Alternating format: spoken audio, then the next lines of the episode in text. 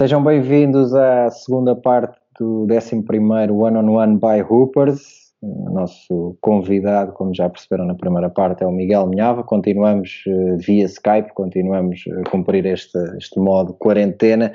Já sabem que podem ver este e os outros episódios nas plataformas da Upers, em upers.club, também no Facebook, Twitter e Instagram da Upers. Eu também partilho no meu Facebook, no meu Instagram e no meu Twitter. Passem por lá e deem o vosso feedback. Miguel Minhava, pronto para a segunda parte? Vamos a isso. É, então vamos, bora lá, vamos lá começar então o terceiro período deste one-on-one. On one. Terceiro período eh, dedicado eh, àquilo que foi o teu percurso na Seleção Nacional Sénior. Eh, durante a primeira parte falámos já das tuas idas à seleção eh, durante a formação. Eh, já falaste também em certos momentos de algumas coisas na Seleção Sénior, porque eu sei que foi de facto marcante. Eh, primeiro, quero saber como é que foi a tua reação na primeira vez que, que foste convocado para um estágio da Seleção uhum. Nacional Sénior? Foi... E foi, foi quando, já agora? Onde é que tu estavas na altura a jogar? Eu estava... Olha, tinha feito o meu último ano no Barreirense, estava okay. de saída para o Belenenses. Ok. E fui, na altura, com o Valentim Melnichuk, em 2005. Em 2005. Uh, uh, não, estava no Belenenses. Estava no Belenenses. Tinha estado. Estava no Belenenses. E foi, desculpa, estou, estou, estou, estou a mentir. Foi em 2004. Ok. Sim, está correto. Uh, na passagem do. Do Barreirense para o, para, o Belenenses. Portanto, fiz um bom ano no Barreirense, fui chamado à seleção. mas estava já, já a caminho do Belenenses. foi um enfim, já não posso dizer que foi, que foi um clique, mas foi de facto o, o, perceber que estava, que estava, eu não vou dizer que estava a chegar onde queria, porque eu nunca fui fazendo objetivos a jogadores que, que dizem que eu sempre quis muito estar no basquete, sempre quis muito chegar longe, mas nunca tive, bem, eu quero chegar a um campeonato da Europa, quero, uhum. não, é, quero dar o meu máximo e ver depois como é que as coisas se vão desenrolando. E ali foi mais um, foi um estímulo muito importante, eu sabia que de facto, e era uma altura em que havia muita. Era isto sem, sem querer ser desagradável, mas em que era muito mais difícil chegar à seleção nacional do que é hoje, porque havia mais qualidade. Desculpa lá, mas uh, não há outra forma. Já, já que falas nisso, quem é que eram os bases da altura? Uh, aqueles potenciais. Zé Costa, Nuno Zé Perdigão, Costa, Felipe Silva, Perdigão. Felipe Silva, Nuno Perdigão, António Tavares. Uh, Está-me a escapar aqui alguém. Uh, o Mário começa a aparecer aí também? O Mário ainda não, ainda não, nessa altura é. ainda não. Mas eu estou, estou, o, o Manarte eu acho que ainda ia de vez em quando. Uh, mas havia mais gente. O Reveles não sei se chegou a ir. Pronto, havia mais. Eu agora assim de cabeça não, não, não te consigo dizer muitos mais, mas havia. Já havia um lote de 6, 7, 8 bases, daqueles que eram selecionáveis. Um, eu ali sabia que era uma primeira chamada, que, que dificilmente também, aliás, eu estive no banco nos dois primeiros jogos de qualificação e depois uh, saí, na altura já não sei, troquei com alguém, já não sei quem foi, não consigo recordar, mas foi, foi gratificante, foi, foi de facto experimentar uma realidade completamente diferente, um, estar com jogadores que, que eu já admirava, na altura Ainda apanhei o Luís Silva, por exemplo. Hum. Na, na, seleção, acho que foi o último, foi o último ano do, do Luís. Eu joguei contra o Luís Silva ano passado. sei que ele ainda joga já. Pelo Algés, uh, fomos jogar aos Açores contra Miguel, Esportiva e ele está a viver lá desde, desde que jogou comigo no Queluz, o ano em que a Luz foi o último ano dele. Uh, epá, foi muito fixe encontrá-lo, ainda por cima, eh, nessa minha equipa do Algés estava o João Manuel, que foi colega dele no Benfica, no Queluz, e são muito amigos. O João Santos, que foram colegas de seleção. O Carlos Andrade também. Foi muito fixe encontrar ali. Eh, juntou-se ali um grupinho muito fixe. Foi, Sim, eu gostei foi, muito. Foi, foi pouco tempo lá. O Luís, o Luís é um gajo especial, tipo, é, pá, é boa gente. É, sim, sim, sim, muito, muito. Foi, é, até, a nível, até a nível daquilo que é a visão dele de, sim, sim, sim. fora do basquete, era um gajo diferente. Por acaso foram poucos, também foi pouco tempo que, que eu convivi com é. ele em termos de, de, seleção, mas foi, foi também importante. Um, Só jogar basquete no Algés, isso também diz muito. Está tudo dito. um, E pronto, e foram, foi de facto foi importante também essa primeira ida, fica com muita vontade de lá voltar, depois o ano a seguir com, portanto isto foi o puramente em 2004, depois em 2005 acho que ainda houve ali qualquer coisa, mas eu tinha jogado pouco no Belenenses, tinha sido uma primeira ano, o Perdigão era meu, meu colega de equipa, um, mas foi, foi muito importante, foi lá está, eu vinha da realidade do Barreirense e na altura em que saí do Barreirense já éramos muitos miúdos, ou seja, era uma equipa já muito virada para a formação, uh, com o Betinho já também, uh, mas foi, foi bom, foi bom e, e foi, o, foi o princípio, não consegui ter nenhuma internacionalização, mas foi ou melhor, tive, mas em torneios, não tive, foi em termos oficiais, não joguei nenhum jogo uhum. oficial. Mas foi, foi muito importante para mim em termos de lá está. Aquilo que falávamos há pouco, acho que o ter começado no Barreirense e ter ido fazer a pré-época, ter ido à seleção, apesar de não ter jogado, ter lá estado, eu acho que às vezes esse, esse esse pedaço do percurso, vamos dizer assim, acho que às vezes é esquecido. Eu vejo seleções às vezes em que, na minha opinião, na minha maneira de, ver, para mim, ali o décimo jogador, o décimo primeiro, o décimo segundo tem que ser gente nova. E mesmo que não seja já para o imediato, tem que lá estar, tem que aprender, tem que, que é viver outras realidades. Aos e, já está, né? e Miguel, e, dia dois, três anos, quando os fores buscar, aquilo já não é novo para eles, e quando é. aí eles de facto contarem, e eu sempre tive essa ideia, sabia que pá, isto é o momento agora, é, é, um, é de aprender, é de tentar tirar o máximo partido disto, porque mais tarde vai chegar o momento e eu já vou estar mais preparado. E acho que às vezes uh, falta um bocadinho essa visão também. Uh, eu, por exemplo, acho que em relação à seleção de sub-20, uh, que fez, que ganhou a divisão B, eu, eu, isto não é criticar o trabalho do, professor Mário Gomes, ele faz as coisas que faz, eu, selecionador nacional, três ou quatro que não lá está. Já estava. Certinho, certinho. Faz, faz começar, começar a integrá-los, lá está. Sim, sim, sim logo, sim. imediato. Um, e ok, eh, tens essa tua primeira experiência, uh, depois começas a ir com regularidade e a preparar um dos primeiros grandes momentos do basquete português, que é o europeu em 2007. Sim. Uh, como é que é o percurso até lá? Uh, quando é que vocês começam a acreditar que de facto é possível estar lá? Conta-me essa, essa viagem. Eu não, não, eu ouvi aqui o Miguel Miranda também a falar contigo eu, pessoalmente, comecei a acreditar depois de ganharmos o terceiro jogo. Vou-te ser muito sincero. Um, foi uma preparação. Uh, eu não te vou dizer que tudo correu mal, mas 90% das coisas não correram bem. Vamos, dizer, vamos por assim. Uh, ou seja, um, eu acho que, obviamente, se perguntares a um treinador se ele quer dar uma boa preparação, seja para a competição, seja, ele vai dizer que quer o melhor possível, quer ganhar, é. quer que os jogadores estejam bem preparados. Eu, na minha opinião, aquilo correu tudo muito mal.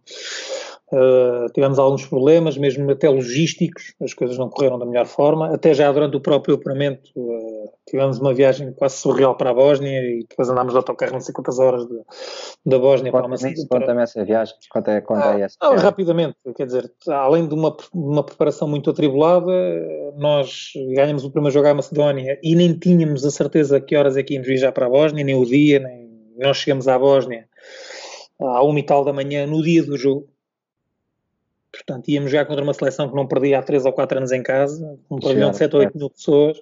Uh, treinámos de manhã ali um bocadinho, depois jogámos e ganhámos. A seguir, uh, não, a seguir ainda vamos, de, ainda vamos para, para a Bulgária, de, de, avião. Ganhamos a Israel e depois vamos de autocarro da Bulgária para a Macedónia. Uma viagem também escabrosa. Ou seja, um, acho que, de facto, quando ganhamos o terceiro jogo em Israel, eu aí disse, espera aí, foi que e o Miguel contou isso, foi, o pessoal, eu não sei se ele contou aquilo, que ele também teve noutro, noutro podcast, já não sei se ele foi aqui que contou, mas foi, estamos 3-0 e se ganhamos mais um jogo, eh, à partida estamos é. apurados, e depois foi isso que aconteceu. Um, eu, eu tinha a sensação que tínhamos um grupo do melhor, em termos de grupo. Uh, não estou a falar em termos do talento, estou a falar em termos daquilo que era uh, entrarmos para dentro do campo, entrarmos nos treinos e cada um dar o melhor de si e cada um estar uh, verdadeiramente focado naquilo que era o objetivo do grupo. Uhum. Isso senti sem dúvida alguma. mas íamos jogar contra a Macedónia que tinha um jogador que ganhava mais que nós todos juntos, por exemplo. Para termos uma ideia. Num grupo de quatro em que passava um e o segundo ia a um, a um, a um playoff de apuramento antes do, do europeu. Não tinha.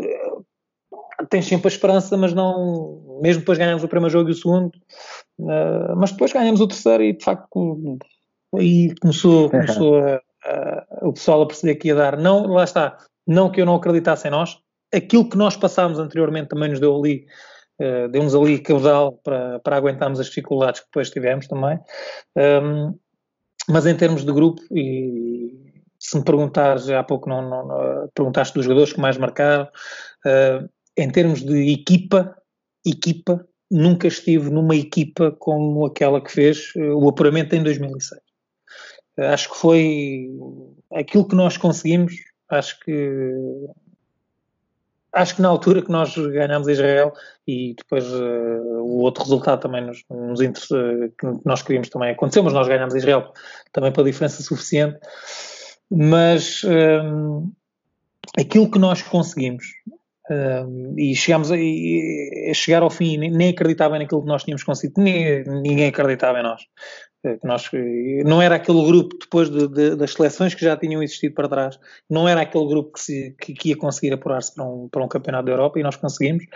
Uh, mas se, eu, se me perguntares uma equipa que me marcou verdadeiramente, houve outras, obviamente, mas esta, este grupo de jogadores, os 12 jogadores, 12, 13, que fizeram o apuramento para, para o Euro 2007, foi, foi, foi o que mais marcou, sem dúvida. É, quando chegas lá, eh, quando chegam depois ao europeu, ou quando percebem eh, que, que, se apuram, qual é que é o objetivo no europeu? Vocês conseguem, lá está, da mesma forma que acreditas no apuramento ao fim do terceiro jogo, ao, ao fim da terceira vitória, que, que é possível, um, eh, no europeu os objetivos também a partir de que momento é que, de que momento é que começam a ser alguns ou, ou não há objetivos ou como é que vocês vão para ali, ali era fazer o tudo por tudo para passar à primeira fase para passar da, da fase é, de grupos. Da, não, da fase de grupos não porque depois ias para outra fase de grupos mas para passares aquela primeira fase.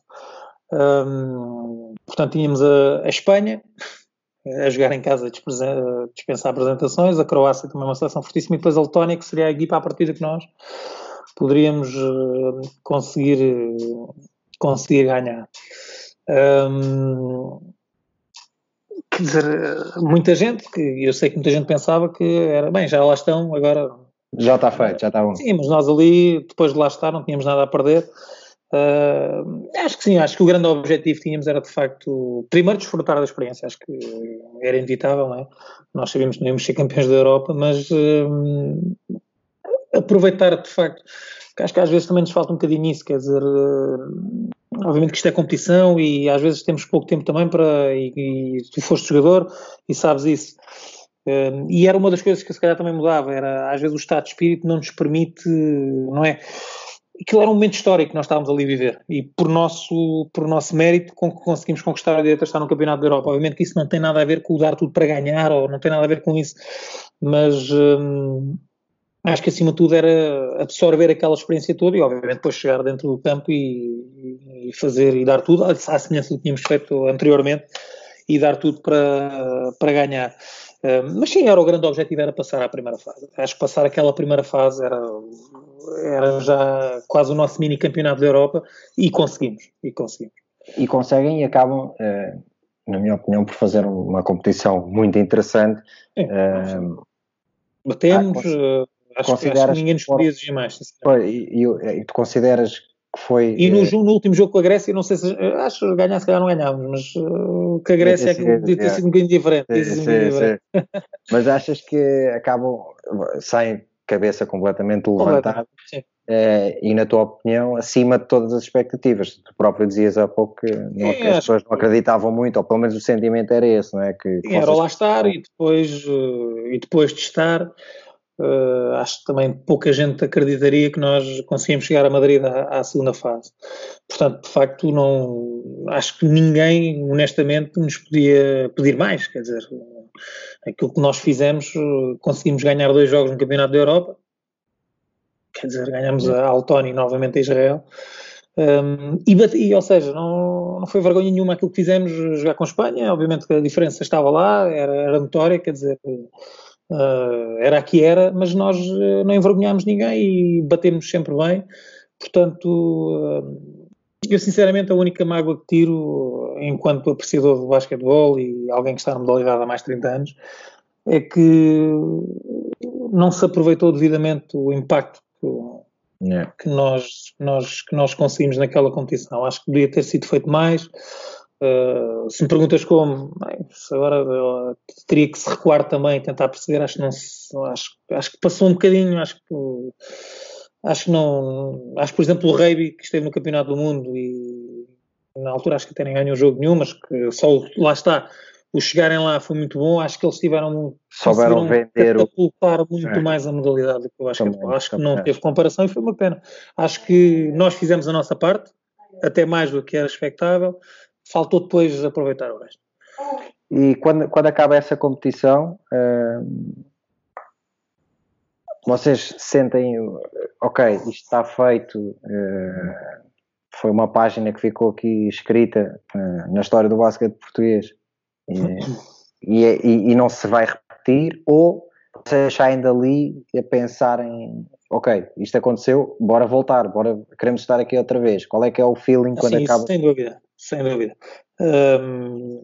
acho que acaba por ser também um, um efeito bom é, é, a questão da ambição, ou seja, tu, a partir do momento que vives aquilo que nós vivemos, estás no, no maior palco europeu em termos de seleções, jogas contra os melhores, que isso é, acho que é algo que todos têm que querer, assim, é jogar, jogar contra os mais, jogar contra os melhores, e nós tivemos ali a oportunidade de jogar contra os melhores. Um, obviamente que depois, a partir daí, um, havia sempre essa ideia, não é? Quer dizer, já lá estivemos, queremos estar novamente. O que é que acabou por acontecer? Um, a renovação da seleção acabou por não acontecer com, com, com a qualidade que se esperaria, ou que se, ou que se quereria, ou quiseres, uhum. como, como quiseres ver as coisas, não é? Um, o Miguel Miranda, o João Santos, o Carlos Andrade, começaram a, também a chegar ao fim do percurso deles, não é? Que ainda demorou a atenção, estamos lá em 2007, ainda tivemos ali mais. Aliás, em 2011 voltamos a um europeu, já sim, nos sim, moldes sim, diferentes, nos moldes diferentes, já com 24 equipas. Mas, eh, obviamente, que durante esses anos, entre 2007 e 2011, acho que a partir de 2011 já entra um bocadinho a fase do, um bocadinho quase de fim de ciclo e não houve tal, não houve tal capacidade de, de renovar, pelo menos eh, com jogadores que permitissem estarmos ao nível eh, em que já tínhamos estado. Um, mas um, custa-me um bocadinho, custa-me não temos, obviamente, costuma ser que chegar ao topo é fácil, e já nós chegamos ao topo, chegamos ao nosso topo, vamos dizer assim, e depois o difícil é manter, e de facto aqui uh, o difícil foi manter, foi uma pena. Uh, temos que temos também olhar para trás e perceber o que é que nos faltou fazer, não é?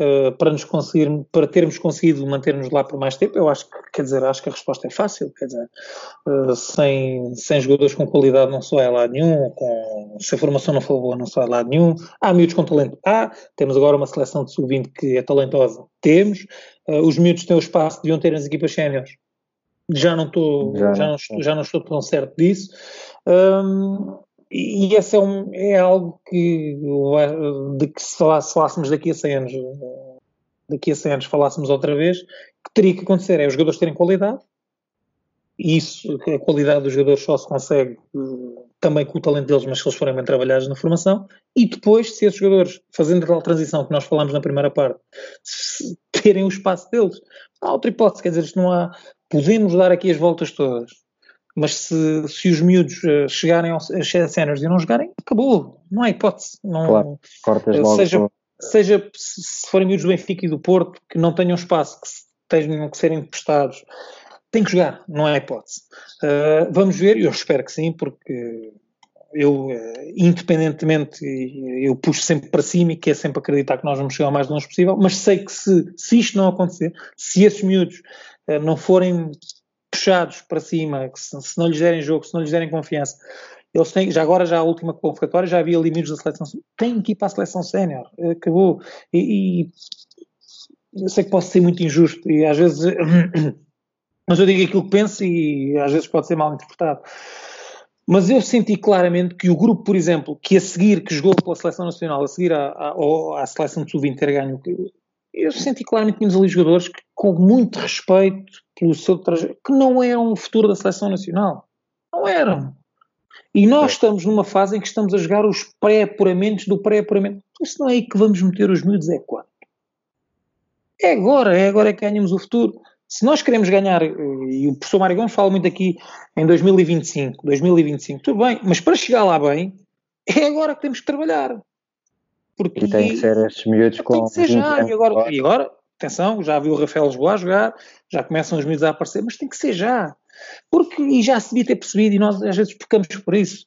Uh, olha, falámos aqui ontem, numa brincadeira, o caso do Enes Canta. O Cantar jogou em Sim. 2007, tinha 18 anos no campeonato, depois não jogou mais por outras questões pela seleção da Turquia. E a FIBA deve ter esquecido disso. Exatamente. Com 18 anos ele estava lá e jogava e, e dizias-me assim, o Enes Kanter aos 18 anos era o jogador mais preparado. Não era, não é ninguém. Não há nenhum jogador sénior com 17 ou 18 anos que esteja preparado. Nenhum. E quem disser isso é mentira.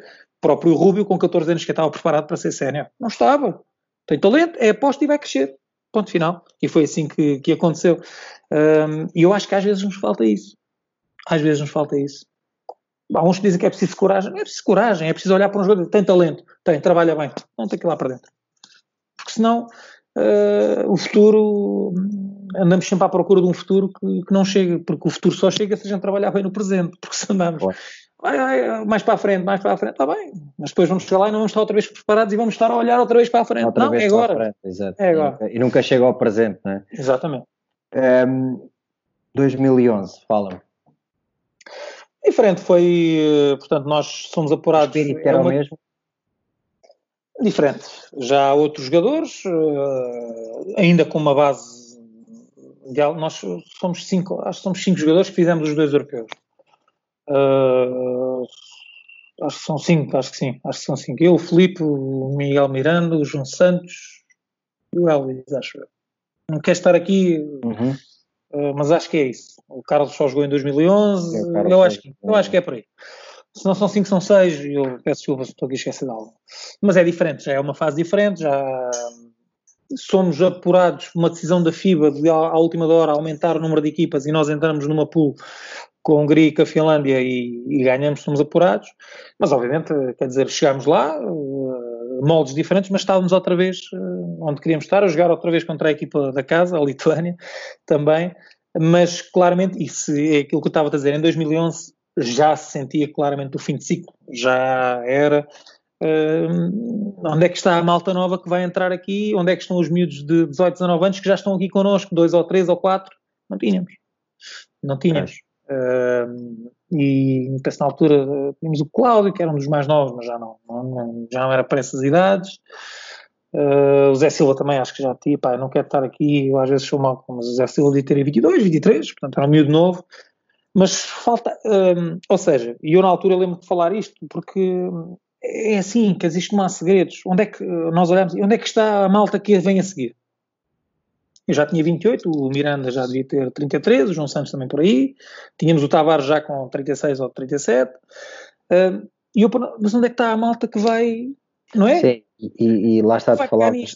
Tu, na primeira parte do, do, deste ano no ano, falaste sobre o Tavares uh, nesse europeu e os jogos que ele acabou por fazer. Uh, quando é suposto um jogador com a idade dele, Uh, se calhar é para ir ali dar alguns minutos de qualidade. Uh, não, a qualidade é dele. Exato, esperavas que aquilo que ele fez fosse se calhar um dos miúdos a trazer essa energia, não é? E, e não, não e sentia-se, e nós, eu não, não tenho ideia neste percurso que fiz de seleção de, pá, talvez um outro possa estar aqui ser muito injusto, mas miúdos de 17, 18 anos, de 19, porque isto, o miúdo de 17 ou 18 anos com qualidade, eh, nós depois olhamos para os outros exemplos no basquetebol europeu e é assim que acontece Obviamente que não é uma seleção de Espanha, que tem uma, não, não é a base da seleção, mas estão vou, dois ou três vou ou dar aqui o um nome, vou dar aqui o um nome, estamos a falar só de um dos melhores jogadores do mundo, mas um, ehm, será que, vou, vou pôr a pergunta desta maneira, será que se o Don Cic jogasse em Portugal ia ser cedo demais para pô-lo em sénior aos 17 lá, anos? Sei, quero acreditar que não, mas que, que era um exemplo tão mas, flagrante, mas mas, Miguel, mas, mas, mas repara, isto, isto, para, isto para, para, as pessoas perceberem aquilo que temos a dizer. É está à escala da Eslovénia, que, é foi campeã da Europa. É. Nós, à nossa escala, obviamente queremos temos que fazer tudo para que os miúdos sejam cada vez melhores. Também temos o nosso ou, ou tínhamos que ter, não é? O nosso Dom Cites, ou o nosso, sei lá, o Rubio, ou o que quiseres. É. Tínhamos que ter aqui, obviamente, tem tanta qualidade como ele não, mas nós também temos tanta qualidade como a Eslovénia. Também não temos, pá. Mas claro que não temos, sim. Quer dizer, isto é um bocadinho à escala. Temos de trabalhar para lá chegar, certo. A nossa ambição é essa, certo.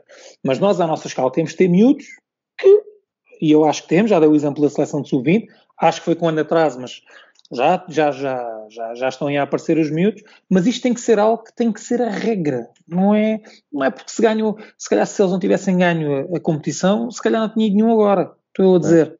E não é isso. É olhar para os jogadores, perceber onde é que está, onde é que está o jogador que daqui a 2, 3, 4 anos pode estar aqui. Tem que já estar, já tem que andar. Percebes? E eu acho que, na minha opinião, acho que não, não, não temos essa visão. Não temos. É uma pena. Oh, Miguel, para terminarmos este terceiro período do, do One on One um, sobre uh, seleções nacionais, uh, na primeira parte falaste-me sobre o Kirilenko. Dá-me aqui mais três ou quatro jogadores que te impressionaram neste, neste teu percurso pela, pela Seleção Nacional de Portugal. Pela Seleção Nacional, olha, vou começar por um nosso, o Betinho, que já disse isto muitas vezes, acho que o Betinho teve uma grande carreira e está a ter ainda, felizmente. Uh, gosto muito dele, não só como, como, jogador, mas também como, como amigo, como, como alguém que o conheceu assim que ele chegou a Portugal e fiquei super feliz e orgulhoso pelo percurso que ele teve mas acho que ele não teve sorte, sinceramente. Eu acho que uh, o Betinho não fica a dever nada, o Betinho há 10 anos ou 12 anos não fica a dever nada a muitos jogadores que estavam na NBA, muitos. Acho que ele perdeu muito por ir ao draft de sair de, de Portugal, sair da equipa que tinha ficado em último no campeonato português, acho que ele perdeu muito por aí. Um, eu vi o Betinho uh, derreter o do Lolden, por exemplo. Estamos a falar do Alden que jogou um nível na NBA, uhum. já não é um jogador que, atenção. E que ainda sacou uma boa guita aos teus Lakers, não é? Pois, já, já foi mais caridade que outra coisa. mas estamos a falar, eu dei aqui o exemplo do Alden, mas podia dar outro, ou seja, eu vi o Betinho, uh, não é bater-se, é ser melhor, é. com muitos jogadores do top europeu, vi, eu com estes dois olhos acho que ele não teve muita sorte, portanto, antes de falar de outros, gostava também de falar do Betinho porque gosto muito dele e acho que dentro, lá volto a dizer, dentro da grande carreira que ele teve, acho que um bocadinho ali de, de tal sorte que às vezes também é preciso de, e a estar, coisa tem sido uma dimensão de chegar ao momento certo, o Betinho tem também ficou dois ou três anos a mais no Barreirense, dois anos pelo menos. Teve uma oferta, de, na altura era o tal que devia ter ido logo, e aí acho que se ele sai de Espanha para lá, acho que as coisas diferente, é. Um, Falei-te no Kirilenko, uh, falado, nós jogámos contra a França, por exemplo, num, num torneio de preparação para o Euro 2007, pá, Tony Parker, um jogador que olhas para ele e, e dizes, mas pá, que, que, meia leque quase, magrinho, um jogador incrível. Um, Espanha, agora o Navarro, incrível. O Navarro é daqueles jogadores nós estávamos ali a ver, só de olhar já estava cansado.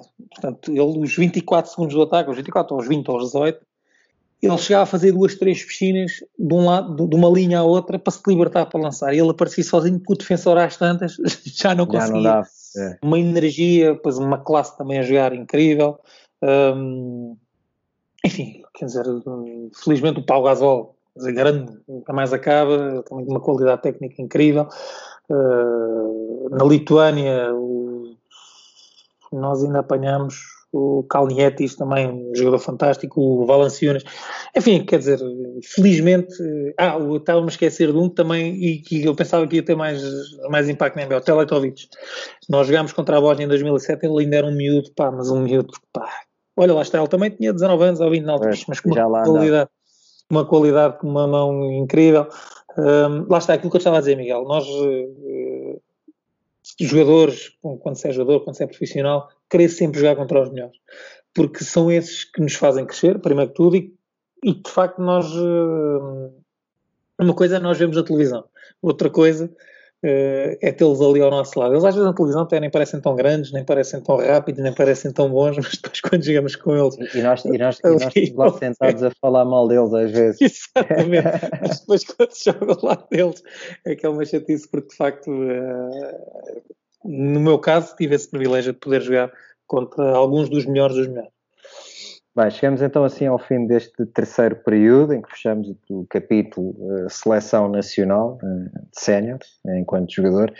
Um, ehm, vamos passar para, para o quarto período deste one-on-one, quarto e último período. Um, ehm, em não que vai vamos... ser preciso prolongamento, não. Vamos resolver isto ainda. Não, não, acho que resolvemos isto em quatro períodos. Estás a ganhar, estás a ganhar largas. Uh, vamos falar da, da tua carreira uh, pós-basquete. Pós-basquete, isto é, tu continuas ligado ao basquete, mas uh, quando acabas enquanto jogador. Uh, tu, tu, enquanto jogavas ainda, uh, tiraste duas licenciaturas, que é uma coisa que muitas vezes os jogadores usam a desculpa de não tenho tempo para ir às aulas porque tenho dois treinos por dia ou porque tenho treino às X horas. Ou, isso para ti nunca foi um problema, tu conseguiste tirar duas licenciaturas, uh, primeiro Educação Física uh, e depois Comunicação Social. É, acho eu que os nomes é Sim, Comunicação é, Social. É isso. Olha, a segunda acho que já, já entra num registro diferente, tirei à noite, super tranquilo, não, não gostou absolutamente nada nem em termos físicos nem em termos mentais. A primeira gostou muito, estava na faculdade na Cruz Quebrada, ia do Barreiro para a Cruz Quebrada de transportes os primeiros 10 anos de faculdade, que era uma tarefa incrível. Um, lá está, eu disse, disse há pouco, não optei por, por fazer a grande parte, ou para 99% da minha carreira em Portugal, uh, também porque também tive a oportunidade de estudar para os Estados Unidos, depois acabou por não, não acontecer, mas uh, quis também, de certa forma, precaver-me para o futuro. Uh, sem, obviamente, que, que exige, existe, Uh, mas na maior parte das vezes, uh, e eu digo isto muitas vezes às minhas jogadoras, tu tens que abdicar de coisas, não é, não tens que abdicar nem do basquete nem da escola, é de uma coisa ou outra que eventualmente gostasses de fazer, mas isso vem do foco que tu tens e de quereres muito, tanto tirar o curso como ser jogador. Agora, se além de ser jogador, além de ser estudante, também uh, gostas muito de estar as semanas inteiras a jogar Playstation, ou a ver televisão, ou a dormir, ou o que quer que seja, ou tens outras ocupações, obviamente que eu também fazia outras coisas, mas tinha que fazer algumas, não é? Uh, se calhar se ia ter um exame na sexta-feira ou na quinta, essa semana treinava e estudava. Pronto. Claro. E acho que às vezes falta. É, obviamente que às vezes não te apetece, apetece descansar, mas eu também não fiz o curso, fui fazendo. Por acaso só perdi um ano, mas uh, o importante era ir fazendo. Quando eu chegasse, demorasse mais dois ou três anos, não tinha problema, havia de estar feito.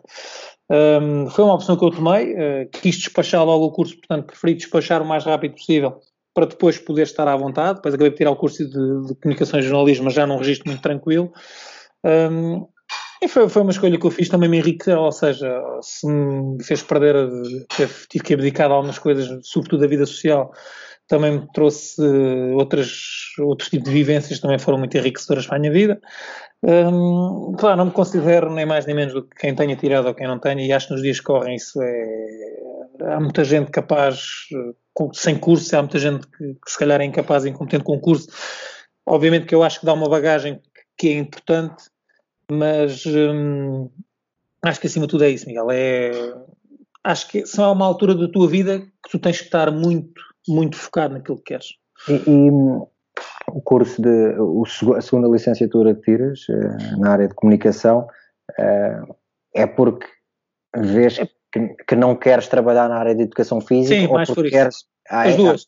as duas, um bocadinho das duas. agarrar na área de comunicação mais um a parte do desporto e trabalhar na área de isso, comunicação. isso, foi, foi um bocadinho isso. Foi, senti que Uh, deixei de me ver tanta dana uh, se tivesse que ser fazia e também gosto muito de miúdos não, não, não, também gosto de ensinar mas uh, achei que se calhar não é bem isto, se calhar prefiro muito mais ir para a área da comunicação, já tenho uma bagagem também importante e então, também me dá jeito, mas uh, foi um bocadinho isso, foi eu não me ver tanto, se calhar a ver educação física no meu futuro e também querer, porque eu sempre gostei da área da comunicação, uh, uh, a televisão, nos jornais, tudo isso, e achei bem, tenho tempo, como eu disse, foi uma coisa muito tranquila, eu ia às aulas, saía dos treinos do Benfica, Uh, ia à faculdade, jantava, tinha 3 horas de aulas ou 4 e ia embora. Às 11 da noite estava em casa e fui fazendo esse curso. Era de 3 anos, fiz em 5, também um registro muito tranquilo. Mas foi um bocadinho por isso. Foi o sentir que gostava de ficar ligado à comunicação. E depois, olha, foi, foi indo por aí fora, até nós sermos colegas na Sport TV. Eu, além do basquete, também faço outras coisas eh, e tantas vezes disse isto na vida que era um privilegiado por, por fazer aquilo que gostava, que era jogar o, mais, o que mais gostava. E felizmente, passados estes anos todos e depois de deixar de jogar, consigo continuar a dizer que sou um privilegiado, porque obviamente que se pudesse escolher ainda jogava, e jogava até aos 70 anos, mas. Pai, não sei mas... se tu sentes isso, eu já, disse, eu já disse isto aqui algumas vezes e também, eh, aliás, até eh, no episódio que gravei com o Tomás, Uh, e o Tomás está a recuperar de mais uma lesão e as barros e, e, e, também, sei lá, tantas lesões. Às vezes é preciso, às vezes deve, felizmente nunca, nunca passei por isso, mas deve faltar a força para, para continuar sim, sim, e para querer voltar. E o Tomás tem sido, áreas. É, em muitas áreas. Uma coisa que eu lhe disse uh, foi, uh, pá, se é isto mesmo que queres, tipo, volta, porque... Sim, aproveita ao máximo. Isto, sim, um dia acaba e não... E não há volta Não há nada na vida que eu faça, depois de ter sido jogador de basquete, que me deu o prazer sim, que jogar me deu. Não estou com isto a dizer que não gosto do que faço ou que estou infeliz. É exatamente a minha questão. Não é nada disso, nada disso. E gosto e dou 100% e bora. Uh, mas, mas é diferente, é diferente, comparado com o sentimento, com, com, com, a, com, a, felicidade, com a alegria que era jogar é. básico, isso aí eu não... mesmo sendo treinador, não, e digo isso também às minhas jogadoras às vezes, pá, não, não tem sequer comparação. É, e um dia que vocês fiquem assim, isto vão perceber e é, e é diferente, mas mesmo assim consigo dizer isso, é que felizmente Uh, tenho a possibilidade de ser treinador, que também dá-me prazer, e trabalhar naquilo que, que verdadeiramente gosto. Isso de facto é, é algo que tenho que. Às vezes nós temos muita tendência para nos queixarmos, mas eu também tenho estes momentos de lucidez e de perceber que, que, faço, que fiz por isso também, que fiz também por, por poder fazer aquilo que gosto. Ah, mas, mas o gajo mais, no nosso grupo de comentadores da Sport TV de WhatsApp, tens sido o gajo mais positivo, que é o dia todo a partilhar porcarias do coronavírus e é, tu és acho que mete ali sempre alguma esperança nisto. Olha, já que estamos a falar, eh, eu quero, tens este teu lado profissional agora na área de comunicação, mas eu quero focar-me um bocadinho mais no, no outro, que é como treinador, porque este ano não é sobre basquete. Um, e estávamos a falar das tuas licenciaturas também. Uh, um dos momentos mais caricatos do basquete português este ano é a nomeação do treinador do mês de novembro, penso eu, ou dezembro, uh, que não foi atribuído porque eras tu e uh, bem, basicamente eu já falei aqui com o Miguel Miranda também neste one on one, vocês estão os dois um bocado no mesmo barco, uma, uma, uma embrulhada aqui na, na vossa carreira de treinador. Olha Miguel, eu não sei se pronto Podes dizer o que tu quiseres. Exato, eu acho que aqui não há uma é, pergunta em concreto, é falar, não é falar disto. É, é, estamos a falar, estamos a falar. Olha, eu vou-te vou -te dizer, tem sido a parte negativa neste, neste meu trajeto como treinador sénior, já tinha tido na formação também. Hum, portanto, basicamente, acho que as pessoas sabem também, não, quer dizer, não, não houve curso nível 3 em 2019, Vamos ver agora como é que vai ficar em 2020 com esta história do coronavírus. Uh, e em 2018, quando fui convidado para a equipa. Ah, eu ainda nem tinha pensado nisso. É, é, ainda nem tinha pensado nessa situação. Em é. 2018 fui convidado, uh, quando exercia, como tu sabes, funções na Câmara Municipal de. Uh, funções essas que estavam diretamente ligadas a uma vereadora que tinha férias marcadas e que eu tinha que ter férias desencontradas da minha vereadora. E quando me surge o convite para ir para essa, primeiro tinha que perceber e depois veio-se a provar que não era compatível e eu tive que fazer uma opção que foi treinar e deixar as funções que tinha na Câmara. Olha, isso, é um ponto, isso é um ponto que eu gostava já de deixar aqui reforçado, que é, é tu tens, e, e há bocado por acaso estávamos a falar dessa questão de estás na Sport TV ligada à comunicação, tiveste essa passagem também pela Câmara do Barreiro, ligado ao desporto. Um, e isso é um ponto que eu gostava de, de, realçar aqui, porque nós temos muita gente no nosso basquete que, honestamente, ou estão confortáveis com os cargos, ou andam só porque sim, e tu tomaste uma posição, tomaste uma posição de uma coisa que era se calhar mais confortável para ti na não tua vida. Não era Bem, se calhar. A nível, a nível financeiro, tenho a certeza que era. Financeiro, é, de estabilidade, de estabilidade, epá, de horários, porque de repente tinhas os teus fins de semana, tinhas. Uh, e, e, abdicaste em prol de uma coisa que tu realmente é, queres e que realmente gostas e a, a que dedicaste uma vida toda, que é o básico. Acabei de explicar o que é que se passou Uh, portanto, o convite surgiu muito tarde, eu tive que tratar de uma série de questões e quanto, me, quanto me, quando eu percebi que era isto que queria e, que, e eu não tive tempo sequer de me, e, e, ainda me permitiram e eu ia, é pá, mas ainda pode escrever assim, atenção, eu não posso, porque eu, as minhas, eu não, eu não ia deixar a pessoa com quem trabalhava, com quem eu gostei muito de trabalhar, não ia deixar essa pessoa na mão. Portanto, eu, disse, eu tenho que acelerar as minhas funções até setembro, porque não vou deixar, pá, acho que não se faz, não está na minha maneira de ser, não, não, sou, não, não é a minha maneira de estar na vida, não vou estar a deixar uma pessoa pendurada porque tenho que tirar um curso a correr, pá, a pessoa que me vai contratar sabe que eu tenho um nível 2, a partir daqui ele é que tenho que resolver e eu este ano não consigo ir ao nível 3. Uh, ah, e as, tem uns iluminados que por aí andam, chegaram-me a dizer que eu não tinha ido fazer o curso porque tinha estado de férias. Quando eu expliquei foi não, as minhas férias têm que estar desencontradas, eu não posso tirar férias no período do curso porque a minha vereadora tem férias. É. Já expliquei algumas 15 vezes, eu acho que para a 16 já percebi que eu não baldei ao curso nem nada que se pareça. Primeiro ponto, eu quero fazer o curso. Nunca disse a ninguém que não queria fazer o curso, hum. quem disser o contrário mente. Já disse isto ao Miguel Miranda aqui no outro dia e vou voltar a dizer, pá, este vale o que vale, também só para aí duas pessoas é que vêm este podcast, por isso. É, é mas, mas é... São duas das boas. Eu acho que, eh, não, eu acho que uh, jogadores que atingiram um certo nível, pá, seja a nível de seleções, do que seja, uh, epá, o nível 1 pelo menos devia ser dado logo. Epá, uh, Miguel, eu vou dizer, e, e, também disse isto ao Miguel Miranda, eu fiz o nível 1 e imaginar certas pessoas, pá, eu, eu nem vou falar do meu caso, porque vale o que vale e eu não cheguei sequer a metade daquilo que vocês foram, não, nem, nem sequer me vou colocar no mesmo patamar, mas eu próprio vi coisas ali pá, que honestamente dei por mim a pensar o que é que, o que, é que eu estou aqui a fazer. Mas um, eu acho que o nível 1, pelo menos, esse.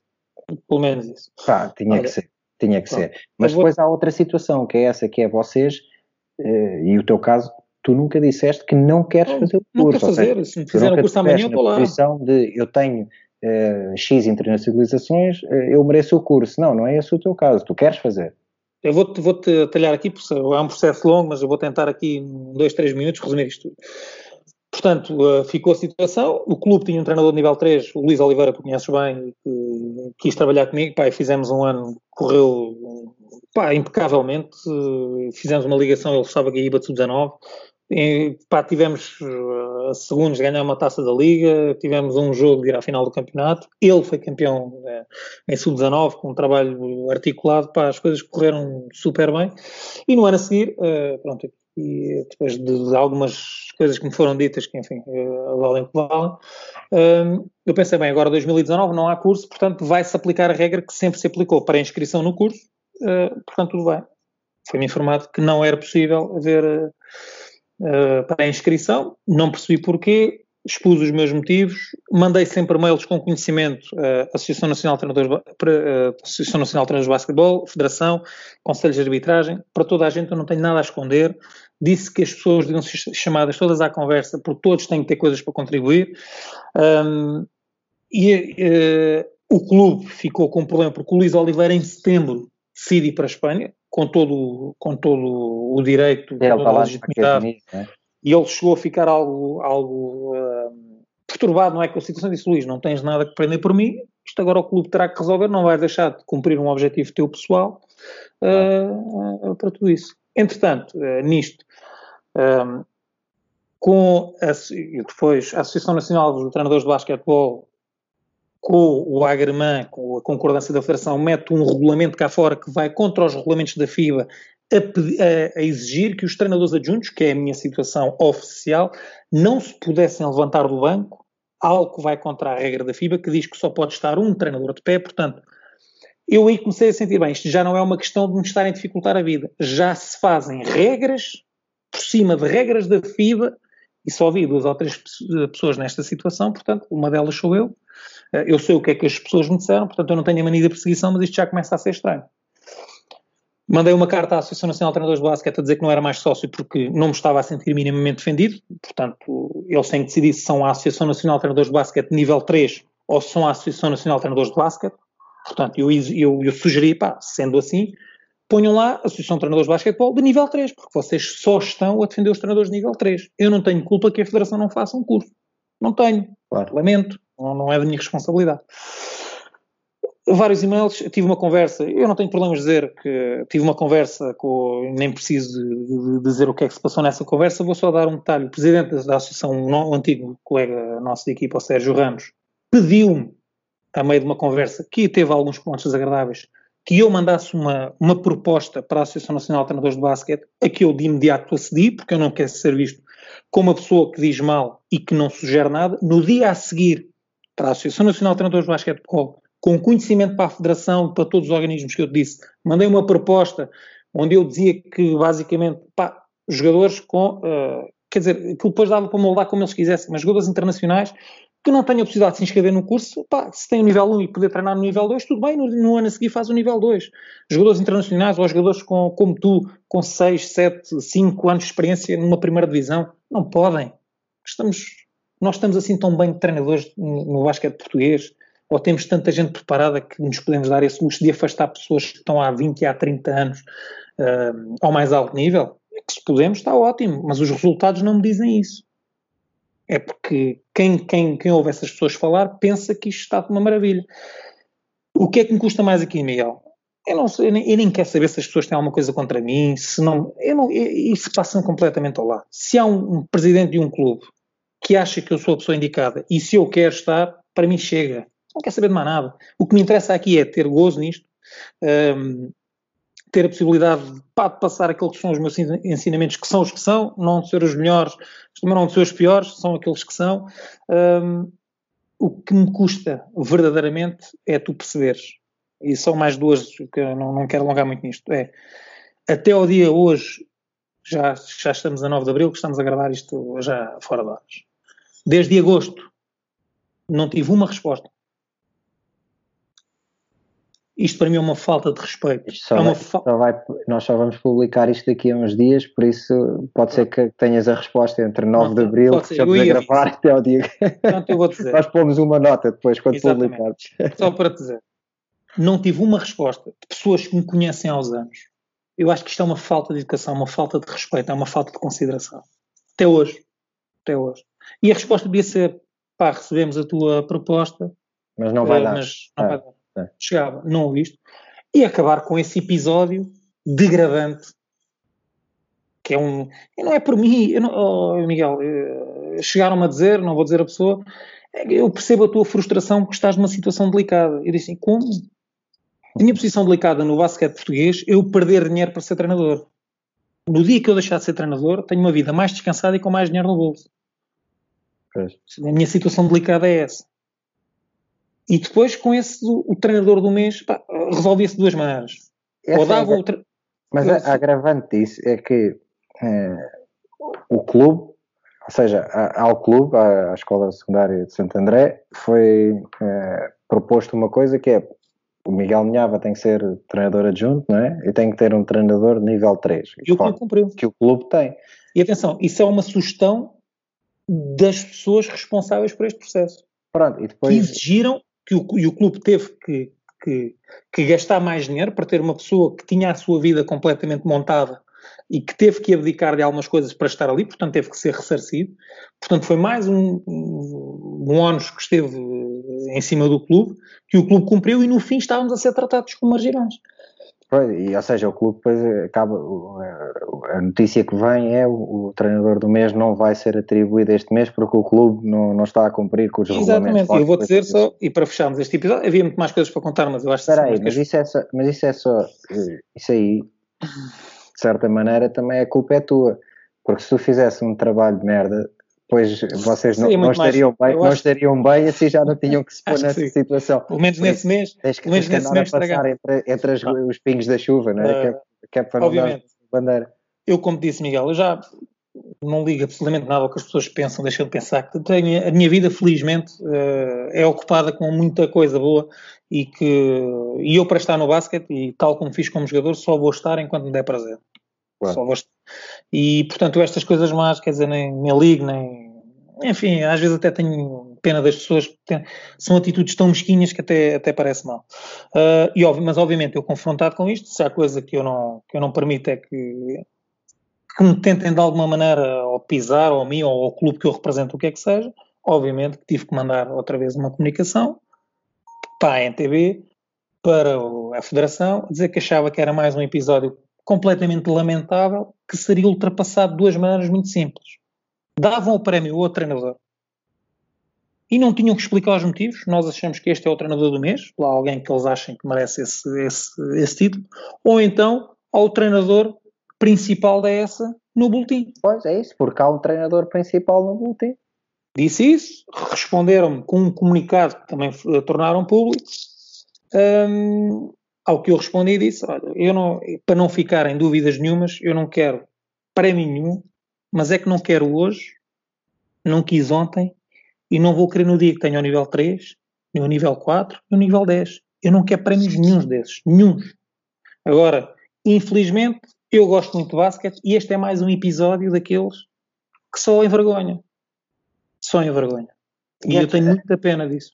Eh, Miguel, antes de passar, é, porque como é óbvio, este, teu percurso de treinador tem coisas boas que eu quero falar aqui um ah, bocadinho. Ah, sim, sim, prefiro mais falar dessas, claro. É, Diz-me só, sentes-te triste por, ao fim sim. de tantos anos, a dar tudo ao basquete? É, acima de tudo é isso. tens em volta, é, é, é, aquilo que tu tens em, em, em retorno a isto? É porque, repara, são coisas que não acrescentam nada. Não... E eu aqui também gosto de ser justo. E acho que as pessoas às vezes uh, podem ficar com a ideia que eu tenho algum tipo de prazer. Hein? não tenho prazer, eu prefiro estar aqui a falar contigo e isto nem ter acontecido. Já estamos a falar de coisas mais interessantes. Não tenho gozo absolutamente nenhum. Um, custa-me, custa-me que alguém com quem eu partilhei o balneário, uh, infelizmente, tenha enverdado por um caminho e eu estou à vontade para falar porque da pessoa em causa eu cheguei a dizer antes destas tomadas de posição absolutamente anedóticas que seria o caminho do futebol do basquete português. Disse a ele, cheguei a sugeri-lo para clubes em Portugal, portanto não tenho problemas nenhum em dizer, porque achei que ele tinha a vivência, lá está, tinha a vivência, tinha a bagagem necessária para, para dar a volta a isto. Ele optou por ir para outro caminho que infelizmente para mim é o caminho que, que não devia ter tomado, mas isso são outras contas, ele lá saberá da vida dele. Mas tenho muita pena que, isto, que, que se perca tempo sequer a falar disto, porque eu não tenho interesse nenhum em falar disto, nenhum. Agora, uh, é tão lamentável, e mais do que o meu caso, porque eu, é como te digo, Miguel, se eu para o ano decidir não treinar, a minha vida fica muito mais calma. Uh, mas olhando para uma pessoa como o Miguel Miranda, que quer ser profissional de basquete, Sim, foi capitão da seleção. Miguel Miranda pode haver pessoas que sabem em, em, Portugal tanto do basquete como ele, mais não há nenhuma. Tenho a certeza absoluta do que estou a dizer. E aquilo que lhe fizeram de uma pessoa que estava no desemprego e que está no desemprego é uma vergonha. Eu disse isto, disse ao, à vontade, disse ao Presidente da Federação de Basquete, disse às pessoas que lá, que, que, com as quais tive muitas reuniões que também passava bem, um, porque, pá, lá está, eu não estou, eu não, não, não, não estou a dizer mentira nenhuma e não consigo ficar calado perante isto. Eu não estou a falar nem de bons treinadores, nem mais, estou a falar de, de atitudes uh, dignas e pouco dignas, e infelizmente muito, há muitas atitudes pouco dignas que foram tomadas nestes, nestes, nestes últimos tempos e que, que, obviamente, depois querem que eu não fique com a sensação que estão a tentar afastar pessoas pá, é impossível não ficar. É, é, é um bocado difícil pensar diferente. Eu tenho é, que pensar que não.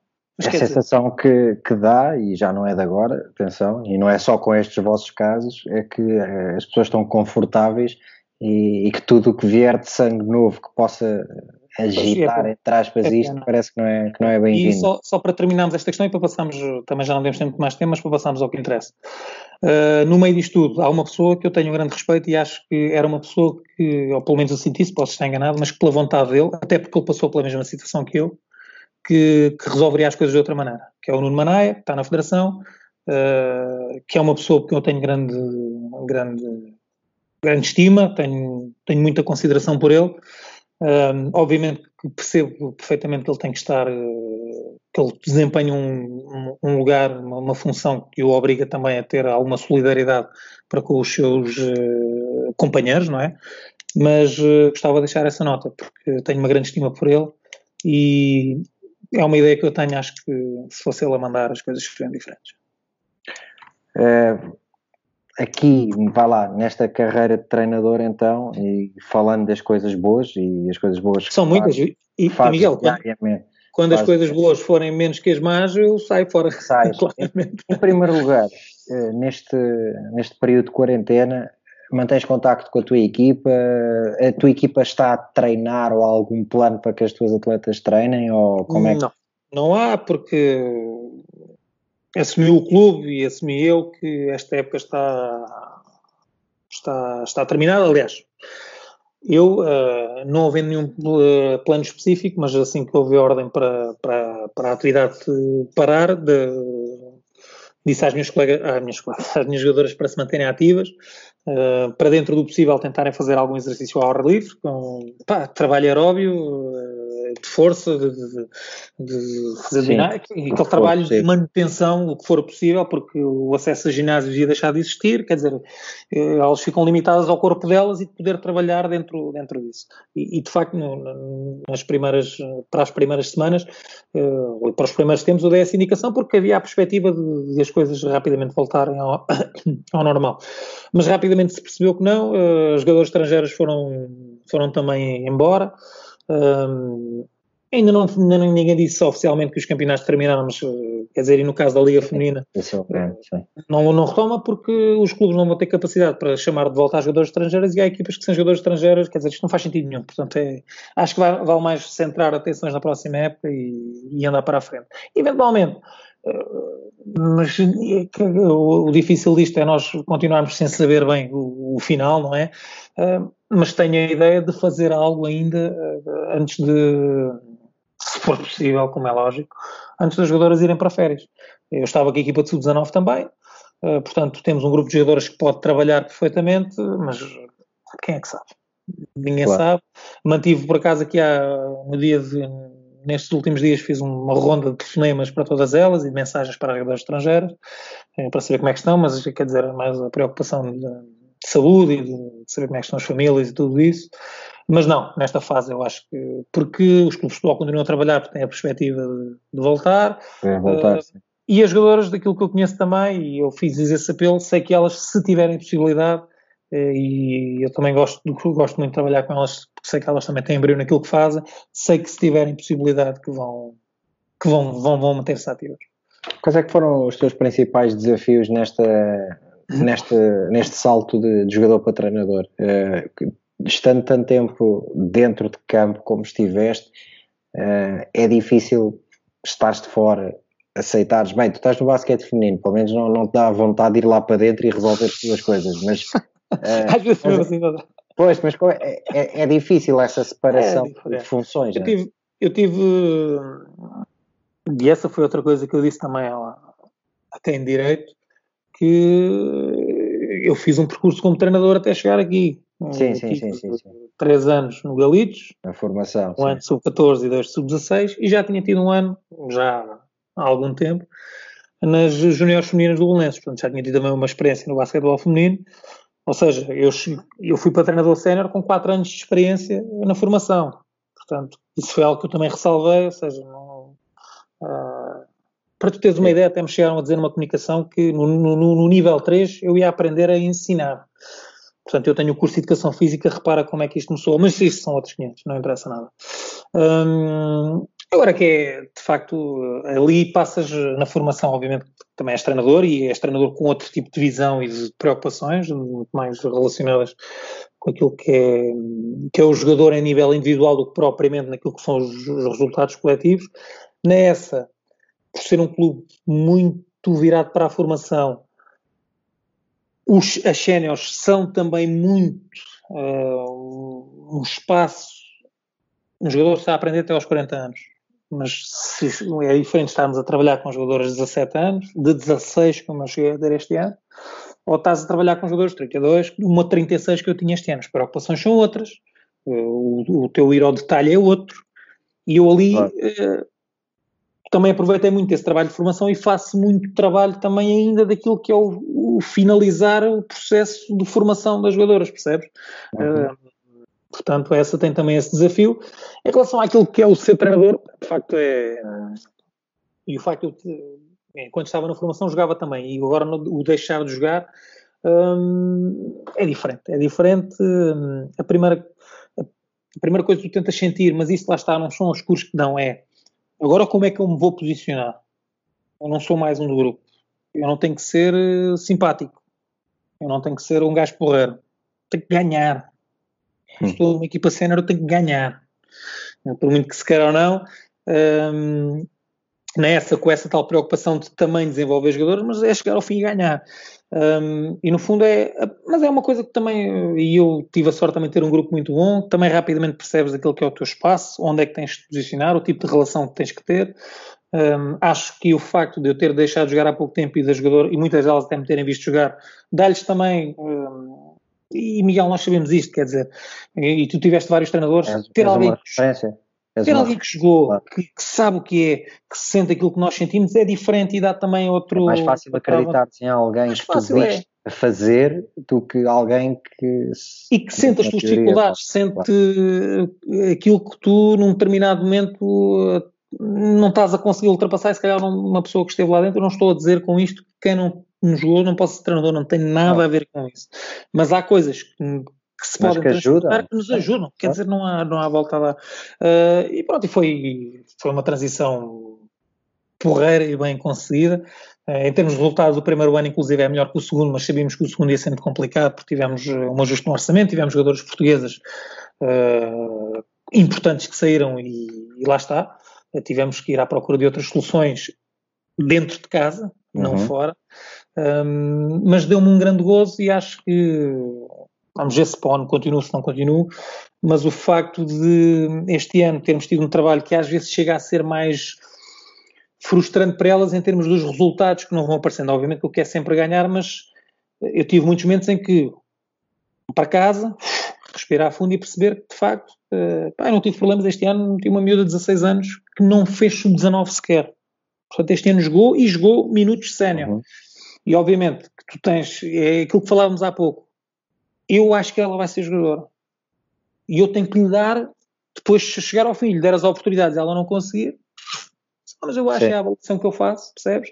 Obviamente que isso depois traz decisões que numa primeira fase não são as melhores, traz-te erros que numa primeira fase te parecem até básicos e que são porque a miúda nem sequer fez sub-19, um, mas são algo que eu, é algo que eu aceito em relação ao clube onde estou, porque é assim, e eu uma das razões que me fez aceitar é precisamente porque eu acho que isto dá-me um grande gozo, ou seja, claro. agarrar nos miúdas e, tentar fazê-las jogadoras a nível sénior, que é, que é aquela tal transição que nós falámos na primeira parte. Um, e essa foi também uma das razões que é desafiante. Tivemos muitos treinadores, tu tiveste também, que foi o jogador mais experiente. Eu também, também, em certas alturas, também dava muito jeito, não é? Mas é, é um tipo de trabalho que também te dá outras recompensas e que lá está, eu sei que para o ano se ficar com as miúdas, vou ter uma equipa muito mais preparada do que tive este ano. E daqui a dois anos mais, e daqui a três, se calhar, tenho uma equipa que, uh, se conseguir manter tudo a junta, porque isso às vezes a dificuldade, depois, como nós tivemos, por exemplo, a Emília, que saiu para a Espanha este ano, não é? E depois tens que voltar tudo ao início. Mas uh, é um trabalho que me dá muito, dá muito gosto. Miguel, e eu espero que continues, uh, honestamente, por muitos anos, uh, porque, tal como disse ao Miguel Miranda, e independentemente aqui de, de, destas vossas questões. Uh, Sim, isto vai ser ultrapassado. eu quero, quero mesmo que isso ultrapasse, porque tanto tu como o Miranda, e há bocado dizias que achas que o Miranda é das pessoas que percebe mais de basquete em Portugal, e eu eu acho que nunca joguei com, com alguém pois, tão inteligente como. Não tem que enganar, quer dizer, não, não, não, há, não, não há engano possível.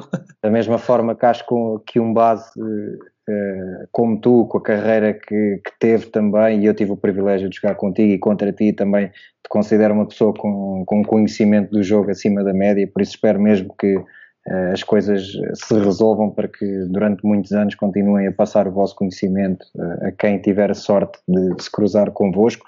Um, falaste aqui muito agora de, das miúdas e da questão da formação. Um, última posse de bola deste quarto período, deste one-on-one. uh, dou-te a bola e é para dares uh, aqui, para deixares uma dica, uma mensagem a quem está a começar, como é que uh, alguém que está a começar agora vai conseguir ter uma carreira como a, que tu tiveste, por exemplo? Olha, primeiro espero que seja melhor. espero que queremos sempre, queremos sempre mais. Aquilo que falámos, Miguel, é. E eu acho, eu vi isto muitas vezes aos meus miúdos de 14, 16 anos, e digo ainda também ali na, na essa, é. Um, independentemente daquilo que, que sejam as nossas escolhas de vida, sobretudo em termos profissionais e de ter uma atividade que pode ser o basquete, pode ser outra qualquer que nós gostamos e que nos dedicamos, é, é querer, quer dizer, e, não, e ter compromisso e, e querer ser melhor, porque quem leva as coisas com muita leviandade eh, também vai ser assim um bocadinho, quer dizer, se calhar profissionalmente também é uma pessoa que se deixa, ah, é o que é o, é o QB, ou fazer o mínimo possível. E se nós, eh, se alguém decide jogar basquete, é porque quer jogar, é porque quer estar. E se quer estar, e se, se acha que, que aquilo é algo que o preenche, então é dar tudo. Tudo, sabendo que se quer chegar a um nível mais elevado, se quer ter uma carreira, aqui ali vai ter que abdicar de algumas coisas, não tem que abdicar de tudo, mas aqui ali vai ter que fazer uma escolha ou outra. Mas são escolhas e eu não me arrependo nada de ter feito essas escolhas ao longo da minha vida. Uh, quantas vezes fui desafiado para ir sair para ir uns copos ou para ir, mas não ia porque para mim havia uma coisa mais importante não quer dizer que não fosse noutros momentos, mas uh, às vezes eu sinto que. Ah, foste, pessoal... foste, que ainda nos cruzamos. Ah, claro, claro. e, e quem diz que não foi mente, uh, tirando um caso ou outro. uh, mas acima de tudo é escolher, é escolher os momentos. Aliás, o Miranda achou aqui a dizer também, nós íamos ver um copo à noite também na seleção, porque faz parte, quer dizer, uhum. e íamos nós como ia a seleção de Espanha. Sim, cada coisa no seu momento, não é? No seu momento. E se nós nos ninguém perde por dar tudo. Ninguém sai a perder de nada por ter deixado tudo, independentemente das coisas às vezes não corram como, como, nós, como nós queríamos ou como nós idealizávamos. Acima de tudo é isso, é, porque depois o resto, é, vamos ter treinadores que gostamos mais e não gostamos menos. Eu dizia, eu dizia muitas vezes, naqueles treinadores que não gostava, é, eu vou querer ser treinador um dia, estou a aprender exatamente aquilo que não quero fazer. Isto também é importante, sabemos aquilo que não queremos, às vezes mais do que queremos fazer é saber aquilo que não queremos um, e aproveitar aquilo que, para fechar, aquilo que tu falaste também, é um, ter a noção para quem joga que este é o melhor momento. É, de longe é que não, não vamos ter outras coisas na vida que nos vão preencher, mas este, o momento de jogar, de ser jogador, não há nada que se compare e é, mesmo nas alturas mais difíceis, desfrutar de tudo e, e dar tudo. Acima tudo é isso. Mike, Obrigadão por esta conversa. Era essa. Obrigado um, pelo convite mais uma vez. assim ao fim deste, deste quarto período e deste episódio de One on One com o Miguel Minhava. Já sabem que podem ver este episódio e os outros no site da Hoopers, hoopers.club, no Facebook, Twitter, Instagram da Hoopers, também nas minhas páginas pessoais. Miguel, mais uma vez, eh, obrigado. Espero que um abraço. Os, a ver muitas séries e a desfrutar desta quarentena de forma tranquila em casa, proteger-te. Demasiado tranquilo. Exato, a ti e à tua família, assim como a família de todas as pessoas que estão a seguir este podcast. Obrigado e já sabem, fiquem atentos, uh, vamos lançando episódios deste One on One também para, para fazer companhia nesta quarentena. Tá? Obrigado, malta, até já.